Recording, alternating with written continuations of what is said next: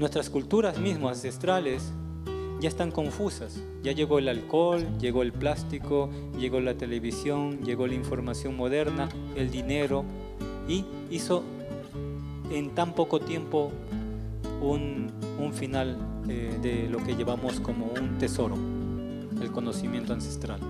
Y los caminos de transformación nunca son lineales, ¿no? Siempre tiene sus altos, sus bajos, sus círculos, su regreso. Cuando pensamos que ya solucionamos un tema, nos damos cuenta de que recién estamos empezando, de que no lo conocíamos como pensábamos y entonces tenemos que regresar al punto cero de nuevo, ¿no? Y, y simplemente es porque la vida es un ciclo así. Y nunca va a ser lineal y nunca vamos a terminar de conocernos a nosotras mismas, de conocer nuestros regalos, de descubrir nuestros regalos y sobre todo el camino de transformación nunca se termina. Desde el día en que nacimos hasta el día en que morimos tenemos este, esta misión de conocernos mejor y de conectar mejor con nosotras mismas. Nuestra cultura del continente de americano, el continente de la Pachamama, el continente de Aviala o de Amaru, la serpiente de la tierra, eh, nuestra cultura se basaba en el amor a la naturaleza. Esa es nuestra cultura. Estaba conversando sobre las raíces, pero las raíces no solamente es buscar si usted es nativo, si es español, si es mestizo, si es africano. Eh, no, eso no es raíz. Esa es una raíz de este plano, de un plano superficial. Nuestras raíces ancestrales, realmente ancestrales, nos llevan a entender que hemos sido de una tierra donde el humano desde siempre amó a la naturaleza. La naturaleza fue parte de su vida. Luego tengo otros consejos que también creo que son importantes para ayudarnos a llegar allí, a llegar a ese estado, ¿no? Donde sentimos que estamos entregando esto. Y uno que es muy importante para mí, que yo encuentro que es mi regreso a mi centro es regresar a la naturaleza. Para mí la naturaleza es la conexión con eso más grande que nosotras mismas y es un recordatorio permanente de que no solo somos parte de ella, o sea, somos uno más de ella, sino que también somos somos así de frágiles, así de fuertes al mismo tiempo, pero por sobre todo somos la naturaleza, es decir, nuestros sonidos, eh, los sonidos que salen de mi boca, que las palabras las interpretamos, pero los sonidos que salen son los mismos sonidos de la naturaleza, porque somos la naturaleza, ¿no? Entonces su mismo silencio es mi silencio, sus mismos sonidos son mis sonidos.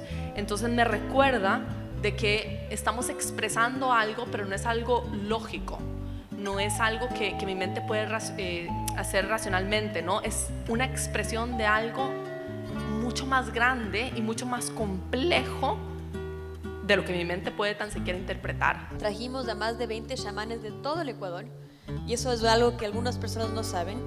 Hicimos una ceremonia el día antes del 9 de abril. Fue una ceremonia espiritual justamente con una bebida sagrada donde todos estos chamanes, imagínense la fuerza, chamanes de todas las nacionalidades del Ecuador, convocaron al espíritu de la naturaleza y de la Pachamama para inspirar a los asambleístas para que voten al día siguiente y tuvimos el reconocimiento. 97 personas votaron a favor y el Ecuador se convirtió en el primer país del mundo en reconocer derechos de la naturaleza. Afuera, todo, desde el aire, el sol da vida, la luz da vida. Pero de ese lugar no hemos ido. Construimos todo tan cerrado. Esto ya nos alimenta de luz. Estamos viviendo en un lugar donde no hay vida, no hay energía. Entonces, si no hay energía, hace que nuestro cuerpo espiritual y físico ya no viva como antes. Y solamente somos como los pollitos de incubadora, facilitos de manipular. No entendemos qué es la libertad. Olvidamos qué es la libertad. Antes decía, en un cuarto así cerrado, si no está algo que me comunique con afuera, me siento peor que el pajarito. Hasta los pajaritos en la jaula tienen unas rejitas, ¿no es cierto? Y pueden por lo menos mirar afuera. Entonces, así mismo, eso estamos viviendo. Con todo este sistema, como cambió el mundo y como sigue cambiando, pues estamos confusos y no hemos olvidado de lo más elemental, de nuestras raíces. Pero como decía, no se trata de buscar el origen de que eres español o mestizo o, donde sea, o de aquí mismo, sino que eres un ser nativo con raíces ancestrales de estas tierras que siempre milenariamente fueron con la filosofía o vivieron con la filosofía de la relación del humano y la naturaleza. ¿Y qué hace esto? ¿O ¿En qué se basa esto? Se basa en los sentimientos, en las emociones. Las emociones que están por acá en nuestro vientre van subiendo y se convierten en sentimientos. Y pueden, pueden trascender a esta energía. ¿Y qué energía es esta? El amor, ¿no es cierto? ¿Se da cuenta? El amor, exactamente. Al final llegamos al amor. Para mí es sumamente importante y siempre siento que mi proceso de creación es mucho más amplio cuando estoy de vuelta en la naturaleza que en los momentos en que estoy lejos de ella.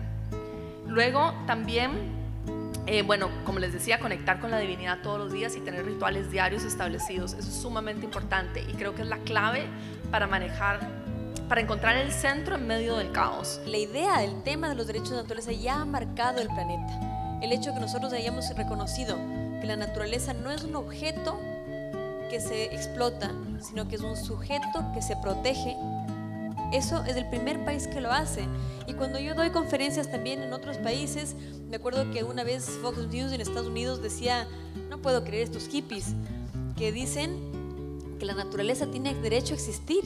¿Pueden imaginarse eso? Y yo me ponía a escuchar y decía, ojalá sus hijos escucharan lo que están diciendo estas personas, porque ¿cómo es posible que digas que la naturaleza no tiene derecho a existir? ¿Y cómo es posible que todavía seamos el primer país que a nivel constitucional reconoce que la naturaleza tiene derecho a existir? En el resto de países del mundo la naturaleza todavía es un objeto, es un recurso, es algo que se vende, que se compra. Aquí por lo menos a nivel constitucional, ya no es un objeto, es un sujeto y tiene derechos.